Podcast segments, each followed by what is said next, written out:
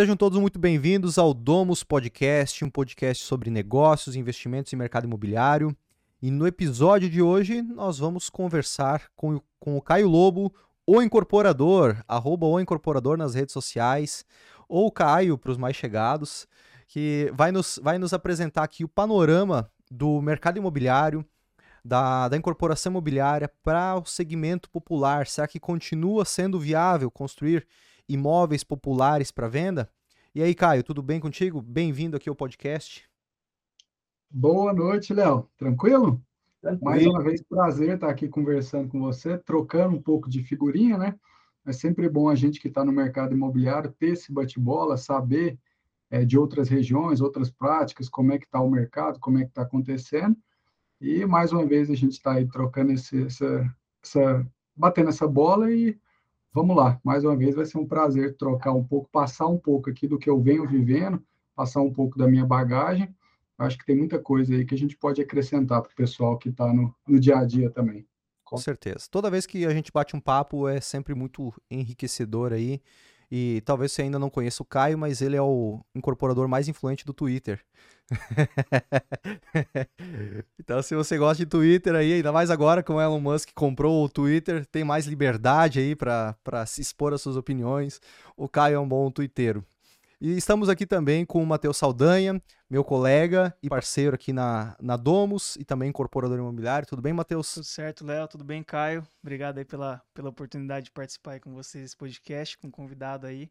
É uma honra e tenho certeza que vai agregar muito pro pessoal aí. Show, show demais. Caio, vamos direto ao, ao assunto aqui do dia. É, segmento popular, estamos acabamos de sair aí de uma, de uma eleição conturbada, talvez a mais conturbada até hoje, a mais apertada, né, mais polarizada também, e muita gente feliz, mas o mesmo tanto quase de gente, pessoas descontentes com a situação.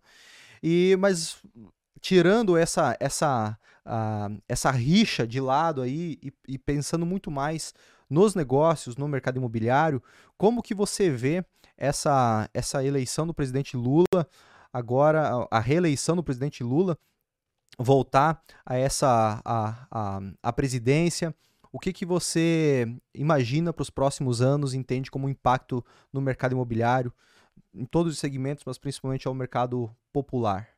É assim, eu, eu vou falar um pouco pós-eleição, mas eu acredito que, na verdade, essa eleição do, do Lula ela vai um pouco acelerar o processo, que é um movimento que já estava acontecendo. Ah, eu trabalhei desde 2011, 2012 praticamente, já fiz muita coisa no, no segmento popular. Nos últimos dois anos a gente não estava focando, a gente estava indo muito para o médio, ali no comecinho do alto, muito porque a conta estava bem difícil de fechar, né? Todo mundo que está no mercado imobiliário ficou assustado com, com aumento de custo, como subiu rápido o custo, pegou muita gente desprevenida, e quem estava no mercado popular foi mais prejudicado, porque no mercado popular a gente trabalha com tetos de venda. Se a gente não consegue repassar para o cliente o aumento de custo, é uma, digamos assim, uma viabilidade que não fecha a conta, é uma é inviável, digamos assim. Então a gente vinha num momento, o que estava acontecendo? É, o próprio governo do, do, Bolsonaro ele já tinha entendido que a importância do segmento popular, como é, seria solucionado esse problema. Problema qual que é? Aumento de custo muito rápido, muito acelerado, desestimulando empreendedores que trabalhavam nessa área, muita gente foi para o médio e alto, é, e o mercado ficou, digamos assim, uma oferta limitada de produto para uma demanda gigantesca. A maior demanda que a gente tem é no segmento popular. Então, a gente já vinha no segmento, eu, eu falo muito, eu falo, eu tenho o canal do incorporador, que eu gosto muito de, de compartilhar esse tipo de informação e tudo mais, então a gente já vinha no movimento de mercado, com novas regras do, do FGTS, algumas coisas que facilitaram de novo esse mercado. Então, digamos assim, nos últimos três, quatro meses, o mercado ele já vinha num movimento de reaquecimento. É, algumas, por exemplo, aumentou a capacidade de renda pessoal, a gente teve o, o FGTS com possibilidade de, de aumentar a renda de acordo com, com o FGTS futuro que a pessoa tinha para receber. A gente foi fazendo algumas coisas para aumentar a capacidade de crédito pessoal e, na outra ponta, a gente começou a ter mais subsídios. Então, basicamente, todo mundo sabe do subsídio clássico, que é o subsídio do governo federal, o subsídio do Casa Verde Amarela, antes do Minha Casa Minha Vida, Só que a gente também tem subsídios estaduais e agora a gente está entrando mais forte com subsídios municipais. Então, o que, que era o movimento? Para eu construir para vender, a conta não está fechando. Eu preciso vender, dependendo da região, pelo menos por 300 mil, pelo menos por 350 mil, fazer um imóvel simples. E isso foge do, da renda da pessoa que, que enquadra no, no Casa Verde e Amarela, agora provavelmente Minha Casa Minha Vida de novo. Então, como que a gente resolve esse problema? O que o governo, até então vigente, né, do Bolsonaro, estava fazendo? Eu preciso aumentar formas de subsídio. Eu preciso aumentar jeitos desse público que não tem condição de comprar mais um imóvel, que perdeu o poder de compra, eu preciso ter formas do governo ajudar. Então, o, o subsídio federal existia, é, já estava em vigência, é, teve algumas parcerias com, com, com alguns estados, inclusive aqui no meu estado, vários estados que eu sei, tem estados que chamam de cheque moradia, de cheque ajuda, tem vários programas estaduais que complementavam o federal, não eram excludentes, e, mais recentemente, eles abriram a brecha para o governo federal é, disponibilizar verbas para as prefeituras para que essas também subsidiassem a compra dessa casa. Então, basicamente, assim, a pessoa que estava querendo comprar a casa, desde o começo da metade do ano para cá, ela teve formas facilitadas. Falei, cara, mas agora o Lula entrou, o que, que muda? Isso vai acelerar. A gente já estava no movimento que a demanda habitacional estava aumentando bastante e a gente estava descobrindo formas que estavam dando certo de isso voltar a funcionar, que é o programa habitacional. O Lula, como uma das bandeiras fortes dele é o Minha Casa Minha Vida, ele já anunciou até no próprio discurso dele que ele vai voltar com um programa muito forte. O que, que é esse voltar com um programa muito forte? Eu acho que ele vai usar muito dessas, é, digamos assim, dessas soluções que o governo do Bolsonaro trouxe, lógico, com a envelopagem dele, com o nome dele, mas ele vai acelerar esse processo. Ah, então, assim, lógico que a gente pode falar aqui do, do médio padrão, do alto padrão, que é um cenário totalmente diferente, mas eu falo muito que o, o mercado popular ele não segue o ciclo do mercado imobiliário do médio e alto padrão. Então, enquanto o médio e alto padrão a gente está, talvez, entrando em, alguns, em algumas cidades, alguns lugares, no ciclo de sobreoferta, na fase ali em que existe uma oferta muito grande de imóveis em algumas regiões, no ciclo, no mercado popular, a gente está totalmente entrando numa fase, saindo numa fase de recuperação e para uma fase de expansão. Sim próximos anos, talvez pelos próximos dois, três anos, é que o, provavelmente o, o Minha Casa Minha Vida, o segmento popular, volte a ser a menina dos olhos do, do mercado do mercado imobiliário. É claro, né, o que a gente fala é isso, o mercado imobiliário ele é muito regional. Quando eu falo isso, eu falo a um nível geral. Na maioria das cidades, na maioria dos lugares, a gente tem lugares muito atípicos. O que, que eu falo lugares muito atípicos? Zona Sul do Rio de Janeiro, é, Balneário Camboriú, que eu acho que é o mais atípico de todos, é, Itajaí aí perto também, Itapema. A gente tem vários pontos em que o mercado ele é totalmente fora do Brasil. Existe uma demanda tão gigantesca ali por médio e alto padrão que a gente nem precisa falar de ciclos do mercado imobiliário porque a demanda ali é bem específica. Mas quando a gente fala, vamos falar do Brasil de uma forma geral, colocar tudo no mesmo bolo, eu acredito que os próximos dois, três anos de uma forma mais generalizada, o mercado popular ele vem muito forte. Até porque o déficit habitacional, né, Caio, ele é medido com base no, no segmento popular. Né, quando, quando a gente vê pesquisas do IBGE, da Associação Brasileira de Incorporadores, que fala aí de um déficit habitacional de 6,3 milhões de unidades, é, e aí a gente entra nos meandros da regra pela qual se identifica se há um déficit habitacional ou não, e a gente vê lá que é uma, que é uma família né, que está comprando o primeiro imóvel, que, tá, que está morando, uma família que está morando já com filhos e esposas e netos na mesma casa, né, e precisa de, um, de uma segunda residência, é, ou numa condição subhumana quase de, de moradia. Então, o déficit habitacional é para o primeiro empreendimento, é para é para resolver um problema de moradia, para a pessoa ter onde um teto para morar, que é um imóvel popular. É, não é a família que tá, tem um filho e agora vai ter mais dois, e aí precisa de uma casa com três quartos, um apartamento com três quartos, e vai comprar um segundo imóvel, fazer um upgrade. Mas sim aquela que está comprando o primeiro imóvel. E que é a realidade da maior parte do nosso país, né? Que a gente vive em micro bolhas, né, Caio? Aqui Balneário Camboriú é uma bolha, né? Aqui é uma coisa totalmente fora do... do não dá para tirar uma amostragem daqui pro, pro mercado imobiliário nacional. Mas a grande parte do país, inclusive da cidade onde eu vim, poxa, uma pessoa... A maior parte das pessoas lá não tem condições de comprar um imóvel de 300 mil de, de 350 mil, porque aumentou o custo, mas o poder de compra dessas pessoas não aumentou proporcionalmente. Né? Então eu concordo contigo que não só vai ter é, uma, um incentivo para esse, esse perfil de empreendimento nos próximos anos, como há uma necessidade né, por uma questão é, é, né, de, de, de, governo e também de, de de, de fomentar a construção civil através desse nicho de mercado, há uma necessidade do governo fazer uma, fazer uma intervenção ali e encontrar alternativas para fomentar esse mercado. Minha dúvida, Caio, é, e é isso compartilhando contigo, sem esperar de você uma resposta pronta, mas é, um, nós vemos o, mer o mercado imobiliário dos Estados Unidos como um mercado com crédito barato, e esse crédito barato, há alguns anos atrás, em 2008, é, fomentou a crise do subprime, porque as pessoas estavam financiando o imóvel e com a própria alocação elas pagavam a parcela, já que a taxa de juros era super baixa, às vezes até negativa. E eu não consigo ver na minha na, na, na, minha concepção, muitas alternativas do governo subsidiar é, novos empreendimentos ou liberar crédito para as pessoas se não seja, se não seja de uma forma assim, é, sem, muitos, sem muitas garantias, sem, sem uma taxa de juros alta. E essa taxa de juros baixa, ou até mesmo, é, às vezes até fundo perdido, como aconteceu com o FIES agora há pouco, não pode impactar o mercado imobiliário de uma forma, ou o próprio governo, em virtude de ele emprestar dinheiro, de ele colocar dinheiro na mesa sem ter realmente um, uma, uma família que vai honrar com a parcela lá no futuro. Você vê algum risco quanto a isso aí, ou, ou, ou você acha que o governo vai por um outro caminho de aportar capital nesse segmento?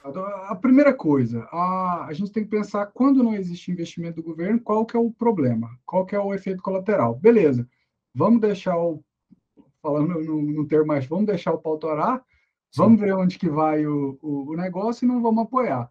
Ah, quando a gente olha o histórico do Brasil, é, o Minha Casa Minha Vida não foi nem o primeiro programa, a gente teve BNH, a gente teve outros programas de sucesso antes também, é lógico que o Minha Casa Minha Vida foi o maior, até porque a população já era maior.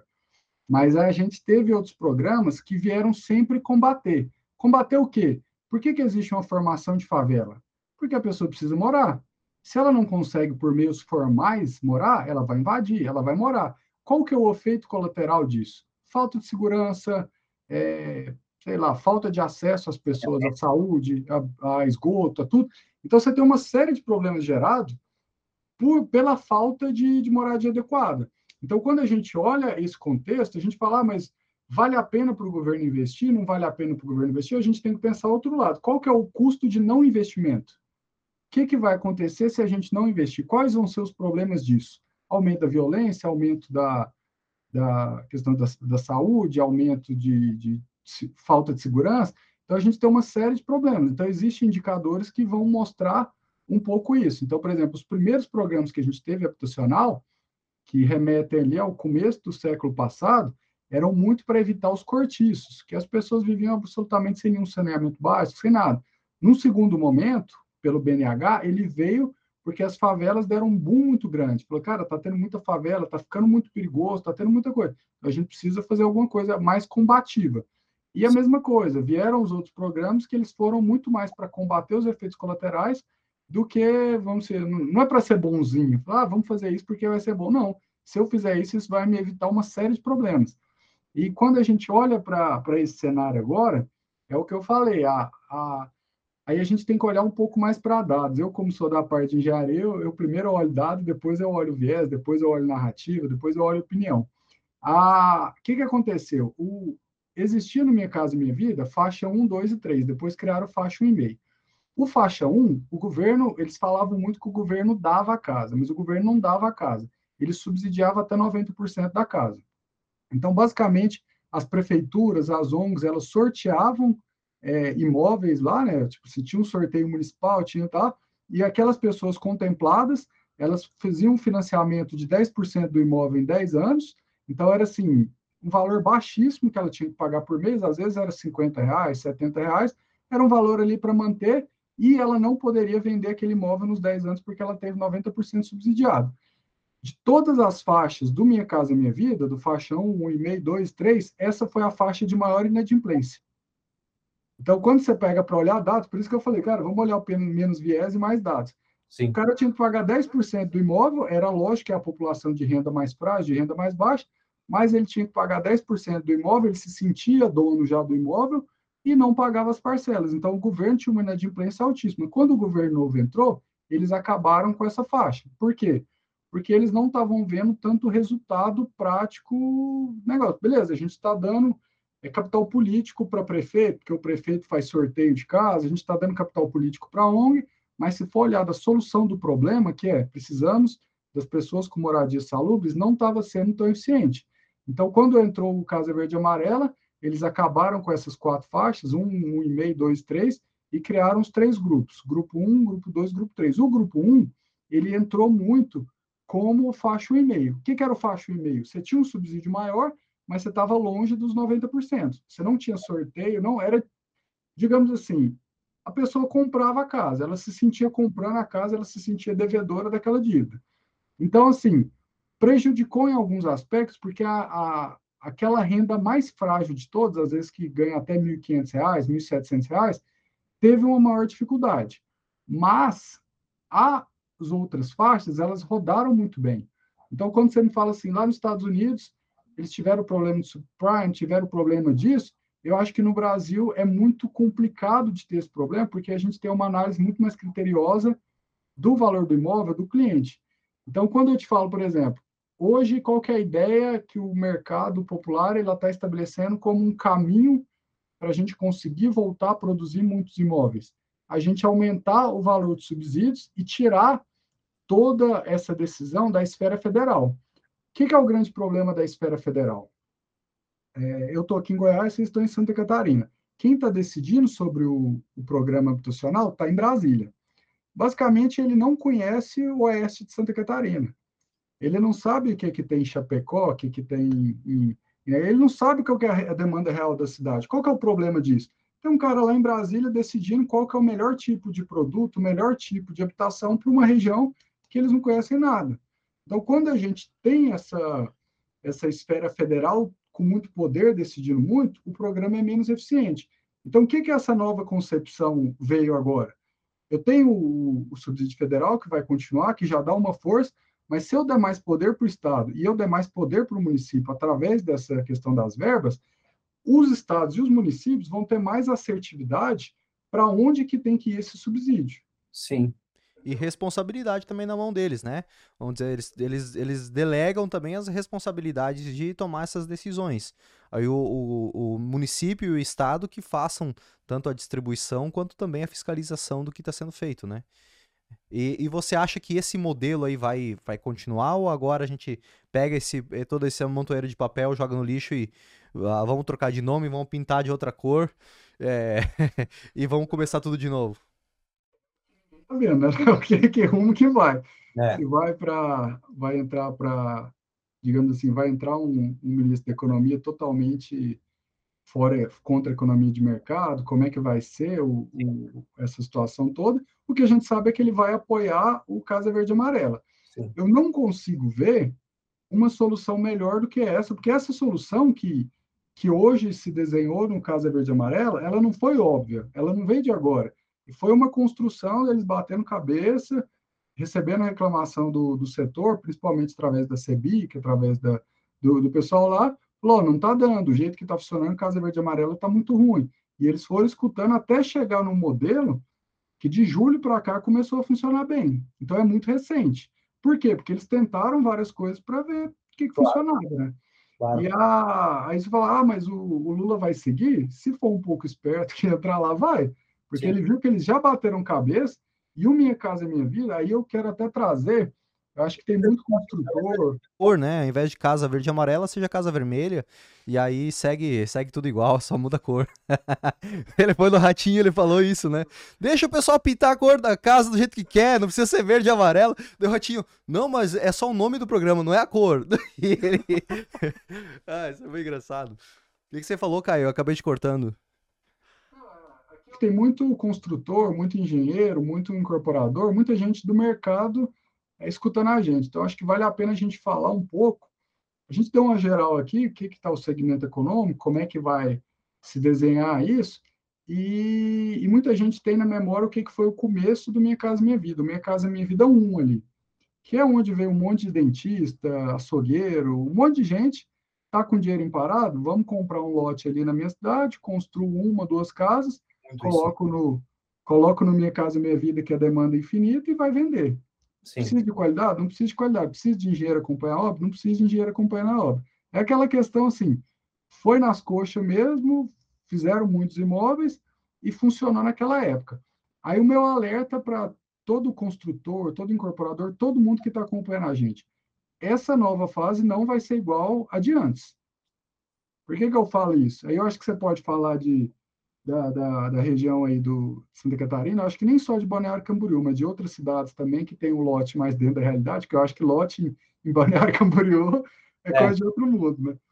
Mas é, antigamente o lote era um preço. Quando a gente fala ali de 2009, 2010, 2011 que o programa começou a rodar mais mais forte, né, maior com maior escala, a gente tinha um lote muito barato no Brasil. Então era muito fácil você comprar um lote, construir uma casa que a mão de obra era muito barata, o material era muito barato e vender barato. Então assim, a, a conta era até meio simples, a conta de padeiro funcionava muito bem, né? Então hoje eu já tô eu tô tendo uma análise aqui que não funcionará mais. Cara, mas por que que não vai funcionar mais? Se você comprar hoje, na grande maioria das cidades, um lote, colocar o preço da mão de obra, colocar o preço de material, você não vai conseguir vender uma unidade habitacional dentro do teto. Ah, mas eu, sei lá, não vou pagar imposto, eu não vou fazer isso. Cara, você pode fazer tudo errado. Primeiro que você fizer tudo errado, uma hora a casa cai. Mas, assim, mesmo fazendo as coisas erradas, você não vai conseguir chegar num valor razoável para conseguir vender dentro do teto. Falei, beleza, então como é que vai fazer? A gente tem uma demanda, o Lula diz que vai voltar com Minha Casa Minha Vida com tudo, e você está me falando que a conta não fecha para eu comprar um lote, fazer uma casa e vender. Como que isso vai acontecer? Aí eu já parto um pouco para a minha visão pessoal, não sou político, não estou envolvido com política, mas eu falo assim, o que, que eu imagino que vai ser a visão do pessoal para que o, a coisa funcione? Escala. É, eu acredito que vocês estejam passando aí, acho que todo mundo está escutando a gente também, por um grande problema de mão de obra falta de mão de obra e mão de obra muito cara. Então, assim, para a gente manter nosso pessoal, a gente teve nos últimos anos aumentar muito é, o nosso investimento, até porque a gente perdia uma mão de obra boa nossa para outros consultores. Então, o teto, o, digamos assim, o, o piso ali, o que, que a gente gasta de mão de obra subiu muito nos últimos anos, isso não vai baixar mais. O material subiu num patamar que ah, pode ser que alguma coisa, o aço deu uma osciladinha, mas no geral não deve mudar muito. Então, o que, que resta para a gente fazer? Tentar trabalhar com menos de mão de obra e mais escala. Sim. E com mais tecnologia também, né? Com mais, com mais tecnologia também, com mais industrialização, né? Como que a gente consegue essa escala com menos mão de obra? Tecnologia.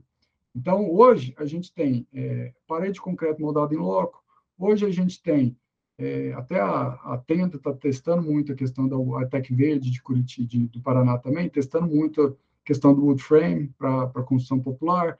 A gente tem, uh, daqui a um tempo, acho que ainda não está no, no, no, jeito disso funcionar à escala, mas impressora 3D, fazendo muito tipo de imprimação de casa. A gente tem várias tecnologias em teste, algumas que já estão bem validadas, que vão permitir que a gente faça uma escala maior com é, um custo, às vezes, de mão de obra e de logística menor. Aí, outra coisa, por que, que eu falo que é, é, difícil trabalhar com, com escala pequena? Quando eu falo, por exemplo, de parede de concreto moldado em loco, eu vou comprar uma forma de alumínio para fazer uma casa, que seja, eu vou gastar 400 mil, 500 mil. Nossa, mas eu vou vender a casa por 180 mil, não dá para eu pagar 500 mil numa forma. Não dá. porque é uma unidade. Agora, quando você fala em vou fazer 100, vou fazer 150, o cenário muda. Fala, peraí, para eu diluir esse custo nesse tanto de unidade, aí já vale a pena.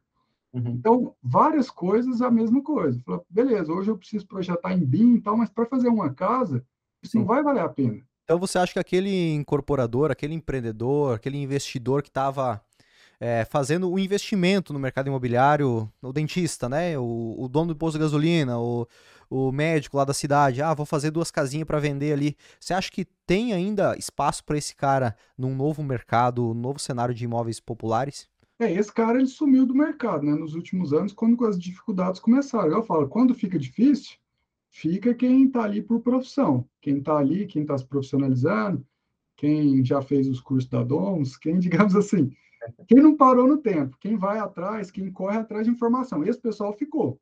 É. Agora, é. aquele cara que construía, na hora que ele viu a primeira dificuldade, ah, a Receita Federal aumentou o, a diesel, mudou para sério, ficou caro, não vou construir mais não. Sim. Em vez do cara querer entender, ele sai do mercado. Então, esse cara mais frágil saiu, acho que dificilmente volta agora, porque é um mercado totalmente diferente, muito mais profissionalizado. Mas para quem é do mercado, é por isso que eu falo, provavelmente esse cara não está escutando a gente. Quem está escutando a gente aqui? É o cara que trabalha nisso como profissão. É o cara que. Agora, Caio. Talvez se fosse ano passado, ou início desse ano, ainda a gente encontrava mais esse pessoal. Agora, agora não, agora é uma peneirada no mercado, né? Agora é realmente quem, como você disse, está querendo atuar na incorporação imobiliária como como, como profissional, como empreendedor do ramo, tá querendo se profissionalizar. Não é mais só, ah, não, vou fazer um biquinho ali, vou construir um, um, uma casa para vender e ver no que, que vai dar, né? Esses, eu acho que. E isso não só no segmento popular, mas no médio padrão, no alto padrão também de tempos em tempos o mercado peneira esse, essa galera aí, né? Eles conseguiram, receberam, da mesma forma no, no, imóvel popular anos atrás, teve um boom, todo mundo ganhou dinheirinho, mesmo fazendo aos trancos e barrancos, aconteceu nesses últimos dois anos do pessoal acertar a mão ali, comprar um terreno, construir, vender e lucrar um monte. Só que esse, essa estratégia ela não se repete no mercado quando, quando o ciclo imobiliário está ele tá indo para uma para uma outra etapa da, né, do segmento, né? Na, seja a recessão ou seja uma, uma estagnação mesmo. É, mas é, eu até falo, isso para a gente é bom? É bom. Ótimo. Porque além desse cara não estar tá trazendo um produto ruim para o mercado que vai me atrapalhar, Muitas vezes esse cara está investindo comigo através de um SCP, através de uma, do ASP, através de um, de um, formato de investimento. Ele fala, cara, eu não quero essa trabalheira. Mas o Léo, ele é tão organizado, o Léo sabe pra caramba do negócio, ele sabe fazer tudo. Deixa, em vez de eu pegar, deixa eu tirar um pouquinho da, da minha margem ali, tirar um pouquinho, eu tiro o risco, fica o risco ele, mas eu tenho mais tranquilidade. Então, Sim. acaba que a gente tem mais gente querendo investir com a, os construtores, incorporadores mais profissionalizados, né? Acaba que, o, digamos assim, fica até mais fácil convencer, porque o pessoal vê a dificuldade do mercado. Sim. Você fala, cara, essa dificuldade é meu trabalho. Eu estou 24 por 7 por conta de resolver dificuldade. Verdade. Tem dificuldade? Tem, mas eu tô aqui para isso. Então... Esse é o nosso negócio, né? Isso aconteceu nos últimos, nos últimos meses, né? Até, até alunos nossos. Pô, gostei do conteúdo, entendi o negócio e tudo, mas eu vi que, que tem que trabalhar. tem que trabalhar, não é só ganhar dinheiro, né? É, e aí, poxa, quero investir contigo. Então isso aconteceu de, de se tornarem parceiros nossos em, é, em, em lugar de de, de fazer, de construir o próprio empreendimento, né? Mas, é, tirando esse, esse cara, pessoa física, assim, no mercado, é, você, você, pessoa jurídica, Caio, com as suas, com as suas empresas aí, que já construiu casa, uh, casa popular, minha casa, minha dívida, casa verde e amarela. Casa verde e amarela, acho que você não pegou a fase, né? Uh, eu fiz um empreendimento casa verde amarela. Casa verde e amarela. Você se, se readequar ao mercado, vamos dizer assim, tornar novamente viável esse mercado, você voltaria a empreender no segmento popular ou você vai se manter no médio padrão que encontrou uma, uma veia e está sendo melhor ali? Eu não só voltaria, como vou voltar. Eu já estava acompanhando bem esse, esse, essa mudança de concepção do Casa Verde e Amarelo, esperando virar viável, porque assim, a, apesar de a gente gostar muito de trabalhar com corporação e tudo, a gente faz por dinheiro. Sim, claro. o amor a partir do momento que a conta volta a fechar, você fala, opa, peraí, temos um negócio. Então, desde o meio do ano, a gente já está com essa visão, independente de quem fosse eleito, que o, o Casa Verde Amarela, ou Minha Casa Minha Vida, iria voltar muito forte o ano que vem, a gente já está com o empreendimento engatilhado, é, vai ser até um empreendimento de 550 casas, é, e a gente vai fazer na, em, com forma de concreto, né, com forma de concreto, não, forma de alumínio para concreto moldado em loco.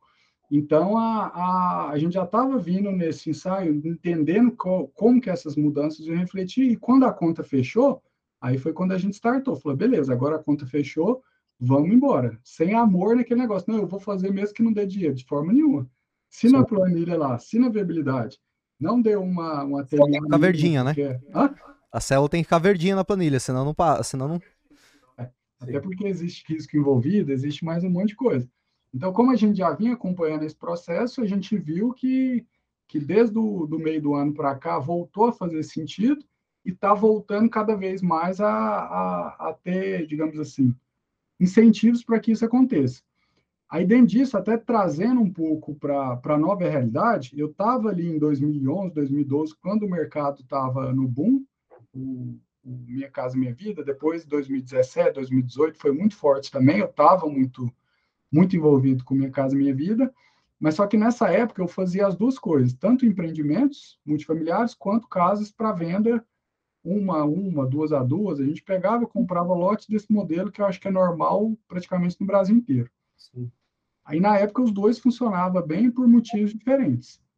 Ah, hoje eu já vejo mais dificuldade dessa, igual eu falei, dessa unifamiliar ou dessa duas casas no lote funcionar e eu vejo mais a mais condições da, do multifamiliar funcionar. O que, que é o multifamiliar? Aqueles prédios de 1 mais 3, é, ou então várias casas, igual eu estou para lançar aqui. Se, ou seja, eu consigo diluir melhor os custos para a implementação de tecnologias novas e outra coisa muito importante, eu consigo alavancar com juros muito baratos. Então, por exemplo, se eu tenho um empreendimento com é, que está enquadrado dentro do Casa Verde Amarela ou dentro do Minha Casa Minha Vida, eu consigo ter acesso a recursos do FGTS. O que, que é recurso do FGTS? Mais barato que da poupança, mais barato que de qualquer lugar. Então, por exemplo, a, o último empreendimento que eu fiz, a gente estava pegando a taxa de 7,5, mais ou menos, 7,66, se eu não me engano. Então, eu desenvolvia meu empreendimento a, pegando empréstimo a taxa de 7,66. Eu acho que hoje está por aí, a, praticamente 8. Eles têm um spreadzinho ali, mas está por aí. Então, basicamente, se eu consigo fazer isso, é assim, acho que vocês trabalham com investidor também, eu também. Você virar para o investidor hoje, com Selic a quase 14%, cara, me empresta dinheiro a, a 7,5% ao ano, o que, que ele vai falar? Sai correndo. E, e, qual que era a margem na época desse, desse empreendimento? Se você captava ali a, no mercado a 7, 7,5, é, qual que era a tua margem de lucro num, no empreendimento popular, é, enquanto se tornava viável, enquanto continuava viável para você? Cara, aí, aí vai dentro daquelas linhas da planilha de viabilidade. Né? Eu sempre olhei muito pouco lucro e muito mais o ROI ali, né? O que, que é o retorno sobre o que, que eu efetivamente investi. Lucro, no caso verde amarelo, minha casa minha vida, sempre foi abaixo de 20%, às vezes 12%, às vezes 15%. Ah, Carmen, então era melhor você trabalhar com, com outra coisa. Falou, não, mas não é a questão do lucro. Eu estou fazendo esse empreendimento e o dinheiro não é meu. É o volume financeiro, né? É o volume financeiro. Então, às vezes, por exemplo, para cada 100 mil que eu investia, eu ganhava 150, 200 mil líquido. Então, acabava que eu conseguia dobrar meu capital. Falava, não, mas peraí, você estava tendo 10, 15% de lucro ou você estava tendo 100%? Não, o lucro do empreendimento é um, é a margem. Sim. Mas o que eu conseguia, por essas alavancagens baratas, como eu, tinha, eu tenho acesso a, a capital mais barato, eu consigo fazer um dinheiro com boa parte do dinheiro de banco, com essa, essa alavancagem, eu consigo aumentar meu ROI. Então, se eu aumento o, o ROI sobre o que eu investi, o empreendimento ele se torna muito viável. Com certeza. E esse percentual que você disse aí, investiu 100 mil, retorna torno de 150, é o que a gente consegue alcançar aqui com o segmento de alto padrão, utilizando recursos de financiamento de aquisição de terreno e construção da Caixa. Né, o nosso ROI, o retorno sobre patrimônio líquido, ele chega a 150%, às vezes até supera um pouco, é, em virtude dessa alavancagem, mesmo aí pagando é, juros efetivos hoje de 10,99 na Caixa, só que Se fizer a conta, como você recebe gradativamente esse recurso, você não paga 10,99, você paga menos, paga 7, 8%. Então fica, fica muito interessante. A diferença é que no alto padrão, é, em virtude de ser um projeto mais artesanal, um produto mais artesanal, você não consegue escalar tanto quanto você fazer um, um, uma, um empreendimento com tantas unidades quanto você. E aí é que o segmento popular é, se beneficia, ganha pontos, né? Porque você consegue fazer num volume muito grande, de forma extremamente industrial, né, sem ter que tomar as decisões sobre como que tá aqui a pingadeira do detalhezinho do ladinho da esquadria. Isso não acontece no, no segmento popular. E você consegue ter o mesmo retorno sobre o patrimônio líquido que você teria no alto padrão, né? E, e, e, detalhe, com um público extremamente pronto para comprar, né? Você, você, você, vai tirar pedido, você não vai fazer venda, né? O Caio, o Caio hoje você está no médio e no popular. Ou você está no médio e agora vai retornar para o popular e vai manter as duas linhas? Eu saí totalmente do alto padrão. Eu fiz algumas casas, inclusive na aquisição de terreno e construção, fiz algumas outras coisas, mas eu saí totalmente porque, assim, acho que na, na, quando a gente é empresário, a gente tem que entender o seguinte: eu preciso ter foco. Com certeza. Então, eu vi que estava sendo um erro dentro da nossa empresa a gente trabalhar do, do popular ao alto padrão. falei, cara, está muito desfocado do jeito que está estruturando hoje, e a gente fez uma escolha. Qual foi nessa escolha? Médio, médio que eu falo assim, de 500 mil para baixo uhum. e popular. Então, hoje a gente nichou bem, tanto para casas quanto apartamentos, a nossa, o nosso foco é esse, a gente está até entregando uma última casa de alto padrão. Acho que agora, em janeiro, a gente entrega ela e vai ser a última, a última mesmo. Sim. Vamos até apagar do site, apagar do portfólio, para o povo não querer mais procurar a gente e não dar aquela vontadezinha, sabe? Sim, verdade, verdade. E olha, assim, o, o alto padrão, uh, o, o segmento popular, eu simplesmente não faço ideia de como se constrói. Eu seria o cara que ia tomar fumo nesse, nesse mercado, eu porque também quando a gente está acostumado com o alto padrão, com, com o tipo de, de material que é utilizado, as esquadrias, né, o piso vinílico, todos os detalhes que, que são utilizados, nada se aplica ao segmento popular.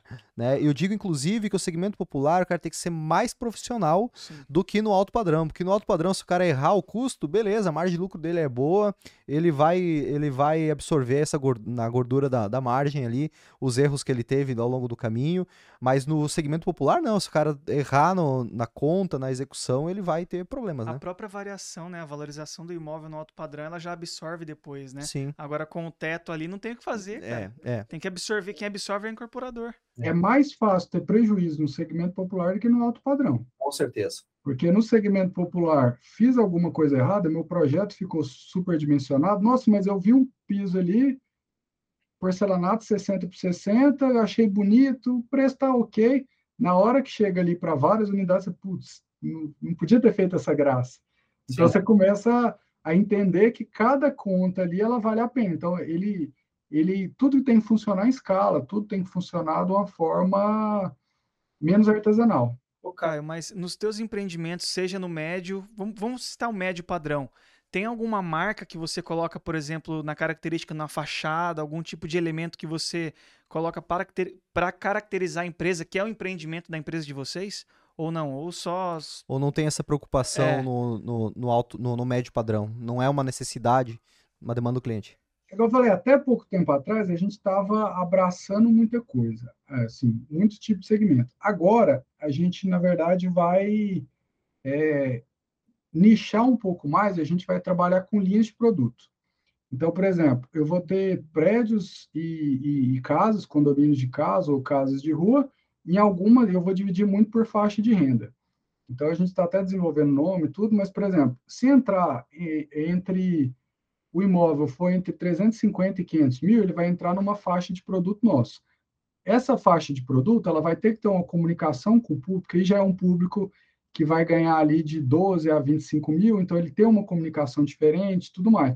Então, a gente vai criar faixas de produto ali, eu acho que não a faixa de fachada, de marca, mas vai ser muito mais uma identidade visual, uma forma de comunicação. Da mesma forma, quando a gente vai para o popular, que a gente vai ter é, a gente já teve muitos anos, mas a gente vai voltar a ter a nossa linha de segmento popular, a gente vai sempre ter uma comunicação. O que, que a gente fala? Cara, popular, a comunicação tem que ser mais colorida, você tem, tem que ter aquele negócio de saia do aluguel, uma hora ele quer ser, então você começa a mudar muito o tipo de comunicação e o tipo de atrair esse cliente. As formas de atrair são diferentes, igual o Léo falou, e a forma de tirar pedido, ela é muito mais parecida com tirar pedido e atrair o cliente certo do que convencer pela, digamos assim, oh, aqui é um granito tal importado. Não, você não, ele não quer saber isso, ele nem entende disso. Ele, ele quer, quer saber se a, se a parcela cabe no bolso dele, se o vai caber o armário que ele já tem, a mesa que ele já tem, que ele vai levar para lá, ele não vai fazer nada sob medida. A necessidade é totalmente diferente, né? A necessidade é totalmente diferente. Então, hoje a gente está estabelecendo muito mais aqui linhas de produto para sempre a gente ter uma comunicação mais assertiva. Por exemplo, eu gosto muito do alto padrão, sou até casado com um arquiteto, então eu convivo um pouco com o alto padrão, mas eu, da mesma forma que o Léo falou que tem dificuldade do, do, do popular, eu tenho mais dificuldade no alto padrão. Porque como eu fui criado no, digamos assim, com, com a régua ali de custo e tudo mais, eu sofro quando, quando o arquiteto especifica alguma coisa, é, sei lá, um revestimento, alguma coisa muito cara, eu sofro para provar aquele pedido, eu sei que aquilo lá vai, vai entrar no preço de venda e vai vender, mas eu sofro. Sim. Então, eu, eu, tenho mais essa dificuldade, porque acaba que tem nichos de produto diferente e tem um jeito de trabalhar diferente. Então, a nossa empresa sempre foi muito pautada em custo. A gente sempre teve três cotações, a gente sempre brigou com fábrica, a gente sempre barganhou o preço de tudo. Então, na nossa cultura, a, a, luta pelo custo ideal, pelo custo ótimo, ela é muito constante. E eu vejo que no alto padrão entra muito lúdico. Então, assim, cara, isso aqui, ela, digamos assim, a, a, casa continua com a mesma metragem quadrada, mas isso aqui, essa lareira, essa coisa vai trazer um brilho diferente. Isso vai brilhar o olho do cliente. Só que esse brilhar é muito subjetivo. Por apenas quando, 20 mil reais a mais. É. E quando você mistura o brilho com a prioridade pelo custo, fica muito confuso dentro da empresa. O cara não sabe, peraí, eu tenho que fazer o cliente brilhar o olho ou eu tenho que fazer meu custo entender para eu entrar na, dentro do, daquela faixa de produto que eu quero entrar? Então, eu particularmente hoje acho difícil, falo por experiência própria, a empresa misturar muito alto padrão, médio padrão, popular, porque acaba que a estrutura da empresa ela é diferente para o popular e para o alto padrão. Olha que interessante, né? É, como que é o, o mercado imobiliário? Ele tem oportunidade para todo mundo. Ele tem oportunidade, porque você não vê nos Estados Unidos, em qualquer outro lugar do mundo, e aqui no Brasil também, uma incorporadora que atua nacionalmente. Você vê uma ou outra que atua em algumas, em algumas regiões. É, MRV, nem sei mais aonde que a MRV está focando agora, mas é regional. Você não vê uma incorporadora atuando em, toda, em todo o país ou em vários segmentos diferentes. Uma das últimas que fez isso é, e que eu comprei um terreno deles, de, uma, de, um, de um, num condomínio fechado deles, é, foi para massa falida. Eu acho que nem tem mais problema de eu falar o, o nome da marca, porque foi para massa falida, estão em recuperação judicial. Mas a Tá era uma incorporadora centenária, cara, centenária no país. E aí ela foi vendida para um grupo dos Estados Unidos e depois foi recomprada pela família, entre outros sócios.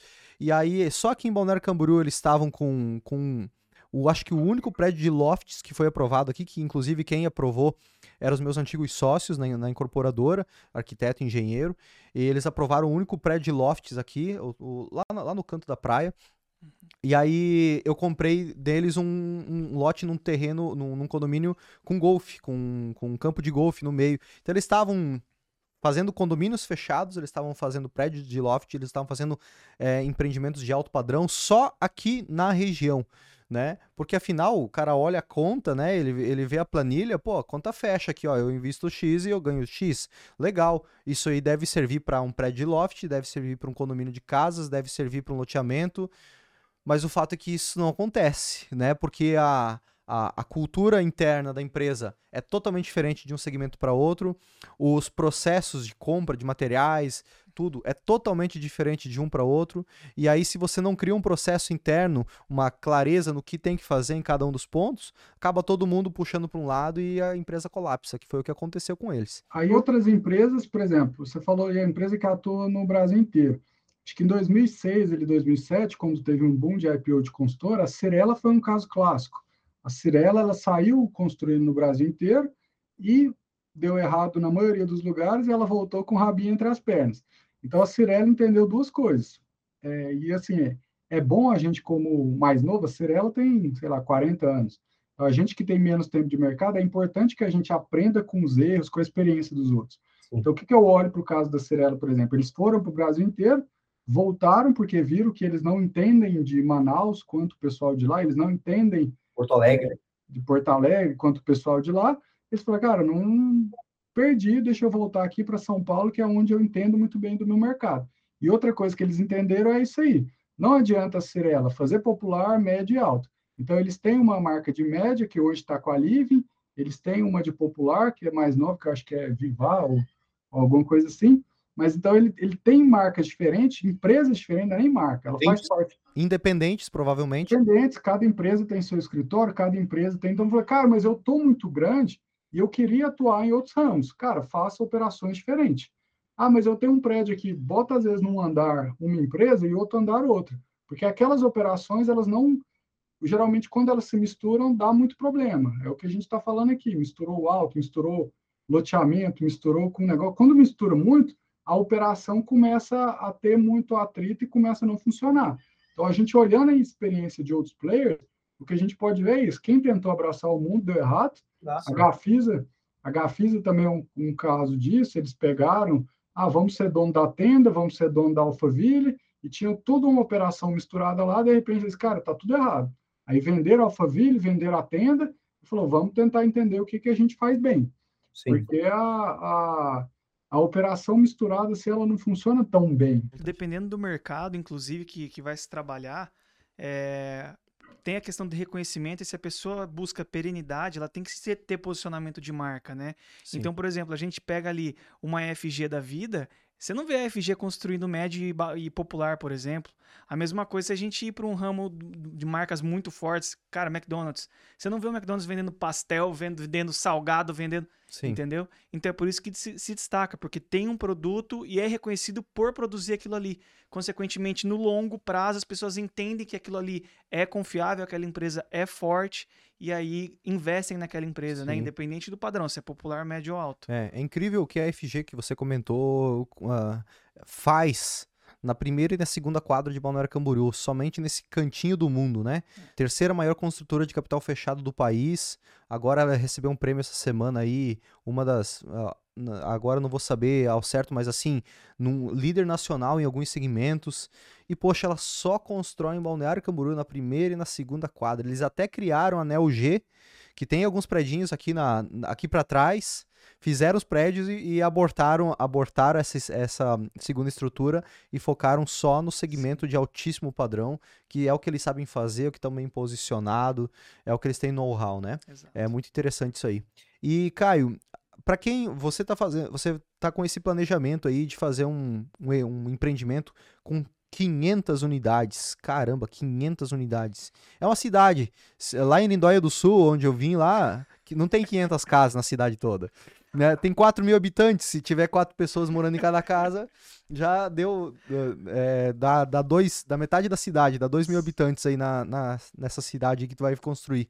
E esse empreendimento aí, você vai utilizar recursos próprios, parceiros investidores e financiamento? Qual que é a tua estruturação do negócio? Léo, sempre quando a gente fala de financiamento para empreendimentos, a gente sempre tra trabalha com uma estrutura, eu tento trabalhar sempre com uma estrutura, uma composição ali financeira, uma estruturação sempre trazendo é, ou capital próprio ou investidores para exposição de caixa inicial. O que, que é isso? Antes do banco entrar, eu preciso aprovar projeto, eu preciso, às vezes, fazer um decorado, eu preciso fazer algumas coisas antes do banco entrar, eu preciso de dinheiro para isso. É lógico, quanto maior o empreendimento, maior vai ser meu gasto de exposição pré-banco. Então, a gente sempre trabalha com exposição, mas a maioria do dinheiro, às vezes 85, 90, às vezes até 95% do custo que eu botei ali, ele vai vir de banco. Porque, igual eu falei, é o recurso mais barato que tem. É, hoje, qual que é o recurso mais barato para empreendimentos multifamiliares? Banco. Ah, cara, mas hoje a gente tem fundos imobiliários, a gente tem isso, tem aquilo. Cara, são todas ótimas opções, mas nenhuma é tão barato quanto o banco. Mas por que banco é aquele pessoal rico, malvadão, que gosta de, de, de sugar as pessoas, cartão de crédito é caríssimo? por um simples motivo: o banco está emprestando dinheiro que não é dele. Então, quando a gente entra no SFH, que é o Sistema Financeiro de Habitação, o banco ele pode pegar dinheiro que as pessoas deixam na caderneta de poupança. Então, é, 65% de todo o capital que está na caderneta de poupança só pode ir para o mercado imobiliário e, e, boa parte do FGTS também. Acho que o FGTS não é um valor travado, mas boa parte do, do que tem depositado no, no fundo de garantia só pode ir para o mercado imobiliário, especificamente para o popular, mas no SBPE abrange os outros padrões também.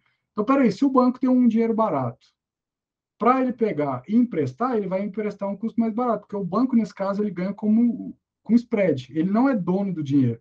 Então, se ele pega ali na, na poupança a seis e poucos por cento, e ele te empresta 9, 10%, ele está ganhando nesse spread. No segmento popular, se ele pega o dinheiro da FGTS a 3, 4% e te empresta a 6, 7%, ele está ganhando spread. Então, o banco ele está sempre ganhando no spread. Por isso que ele é mais barato que as outras fontes. Falou, cara, mas eu tenho um problema. O banco é muito burocrático, o banco é muito chato, o banco é isso. E eu leio, eu volto naquele ponto. A gente está falando aqui com quem é do mercado, ou quem está entrando no mercado e quem quer ficar no mercado. A partir do momento que vocês internalizarem que dificuldade é bom para a gente, por que, que é bom para a gente? Porque é uma barreira de entrada. A partir do momento que tem uma dificuldade, a pessoa tem que entender mais, tem que ter mais conhecimento, ela já está afastando todos os aventureiros. Só vai correr atrás daquela informação, só vai aprender a fazer isso quem realmente for do mercado e quem quiser ficar no mercado daqui 10, daqui 20 anos. Eu gosto muito das nossas conversas, porque a gente está falando aqui agora, mas daqui 10 anos a gente vai falar, a gente provavelmente a gente vai estar tá fazendo esse tipo de podcast, esse tipo de conversa, porque nenhum de nós três aqui a gente não pretende sair desse mercado. É um mercado que a gente está e a gente está bem convicto que é um mercado que a gente precisa aprender mais, apesar de a gente já saber muito, a gente precisa aprender mais porque é um mercado que vai se transformando, que vai mudando, e a gente quer continuar nesse mercado para os próximos 10, 20, sei lá, quantos anos que a gente ainda vai estar por aí. Mas a então todo mundo que quando pensa nisso fala, beleza, cara, eu quero construir no segmento popular. Eu entendi que nesse novo cenário para construir uma das unidades não vai fechar a conta, mas para eu fazer, às vezes 500 casas para quem está começando é muito, é, mas às vezes 50, 70 casas, a conta começa a fechar. Mas, Caio, eu não tenho dinheiro nem para fazer uma, duas casas, me falando de fazer 50, 70? Aí eu volto a falar de alavancagem financeira. Uhum. A gente tem investidores, que é na comunidade Domos, ensina muito bem a trabalhar com a SPE, SCP e tudo mais. A gente tem bancos, que no curso que a gente tem, que é o Incorporações Imobiliárias Financiadas, a gente ensina muito também a como alavancar com, com bancos. Então, se eu tenho capacidade de alavancar, o que, que me falta? Saber fazer. Eu, beleza, eu sei que existe esse mercado, que o mercado vai estar punjante daqui a um tempo, assim, tem, é muito promissor esses mercados. Eu sei que tem dinheiro barato no mercado, eu sei que tem forma de estruturar isso. O que está faltando? Aprender. Sem saber também não dá. O que eu fico irritado às vezes é que o pessoal, cara, eu não sei nada e não tem dinheiro. O que, que eu faço? Eu falo, aprende, porque se você não tem dinheiro se você não sabe nada, você não tem valor nenhum no mercado. A primeira coisa, se você não sabe nada, aprende. Ah, o dinheiro, o dinheiro a gente resolve. O dinheiro a gente tem várias formas de alavancar.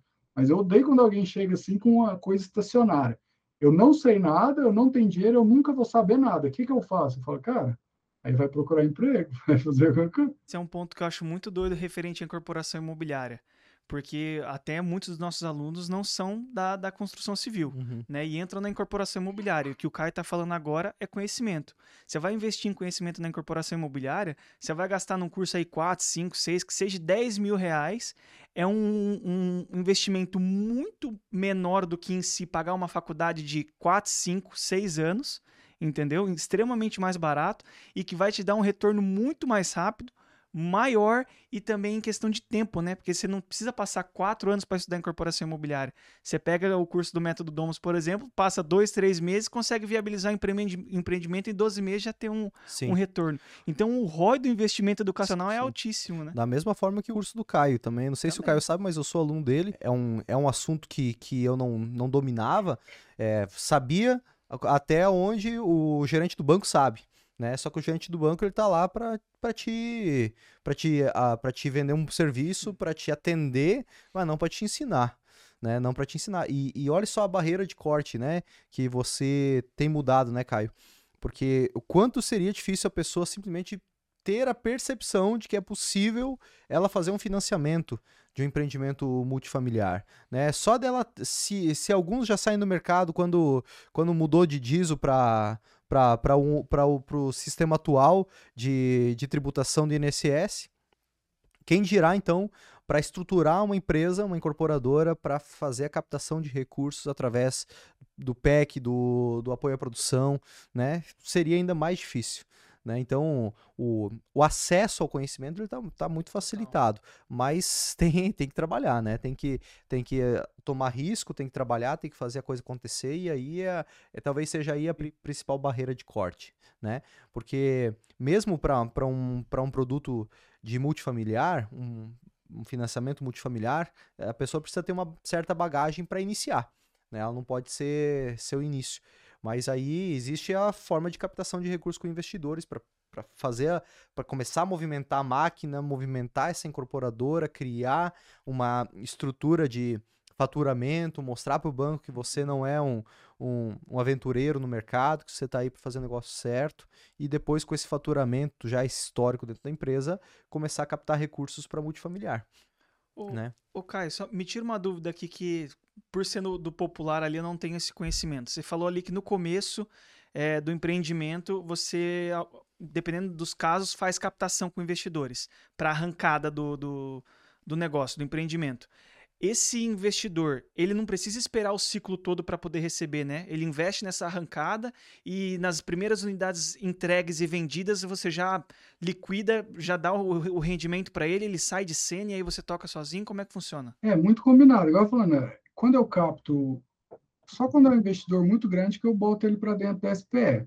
Quando a gente trabalha com SCP, a gente define ali alguns critérios de tempo e tudo mais. O que, que eu costumo fazer? É, por exemplo, aí vamos falar mais específico, né? A gente está falando do mercado popular. O mercado popular, a, a, a modalidade que funciona é o apoio à produção, e hoje é na Caixa. O Banco do Brasil fez um tempo, mas hoje está tá paralisada a, a operação deles. Então, a modalidade que funciona muito bem no, no popular é apoio à produção. Se a gente está falando do apoio à produção, a gente pensa na logística. O que é a logística do apoio à produção? Eu faço uma demanda mínima.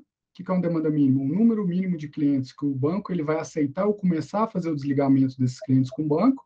Então, a partir do momento que eu faço esse desligamento da demanda mínima, às vezes, sei lá, 20, 25, depende da matriz de conjugação, mas eu faço ali é, um número X de unidades daquele empreendimento, eu junto para desligar tudo de uma vez do banco, vai ser os primeiros desligamentos. Quando eu faço isso, eu começo a receber do banco. Porque o que o banco viu? Cara, 30% do seu empreendimento, você já me deu de garantia o financiamento desses clientes aqui. Então, você tem uma dívida menor comigo. Então, essa, essa dívida menor que você já fez comigo, eu já consigo te pagar alguma coisa. O que, que é essa alguma coisa? Ele me paga o terreno daquela fração, ele me paga o, se tiver obra evoluída, ele já me paga alguma coisa, então ele já me capta alguma coisa.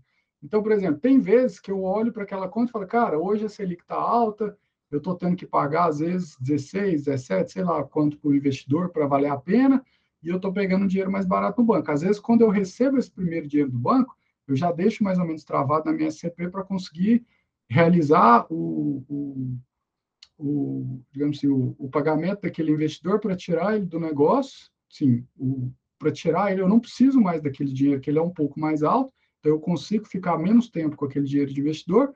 É lógico, se eu tenho capital próprio, às vezes eu ponho o meu capital próprio. Então, o investidor está muito caro, eu prefiro usar o meu. Mas, em linhas gerais, até porque a gente trabalha com vários empreendimentos ao mesmo tempo, eu sempre gosto de colocar investidores, eu me considero investidor. Sempre quando eu coloco o dinheiro meu, eu boto a mesma remuneração pro, do investidor. Porque, peraí, se eu estou botando dinheiro aqui, eu poderia estar tá pegando, por que, que o meu vale menos? Por que, que o meu dinheiro vale menos do que o investidor? É o famoso jogo de talher, né? Que o jogo de talher de casamento. Às vezes você vai casar lá, pega, ganha o jogo de, de talheres lá de, de prata, bonito, fica guardado para sempre. Você faz 50 anos de idade e tá lá, não usa, cara. Só usa quando recebe visita, né? Sim. Você tem que usar com a gente, né? Conosco, sim. tem que valorizar, né? Sim, sim. E ser remunerado proporcionalmente, Exatamente. né? Porque não é porque não é porque o dinheiro tá na conta que ele não tem que ser remunerado, Total. né? Ele tem que, tem que entrar no, entrar no balanço. Até porque você tem sócios, né, Caio? Então não dá para ficar colocando capital assim sem, sem ter um respaldo, né? É, e e para encerrar aqui, Caio, para quem está querendo é, escalar sua incorporadora, né?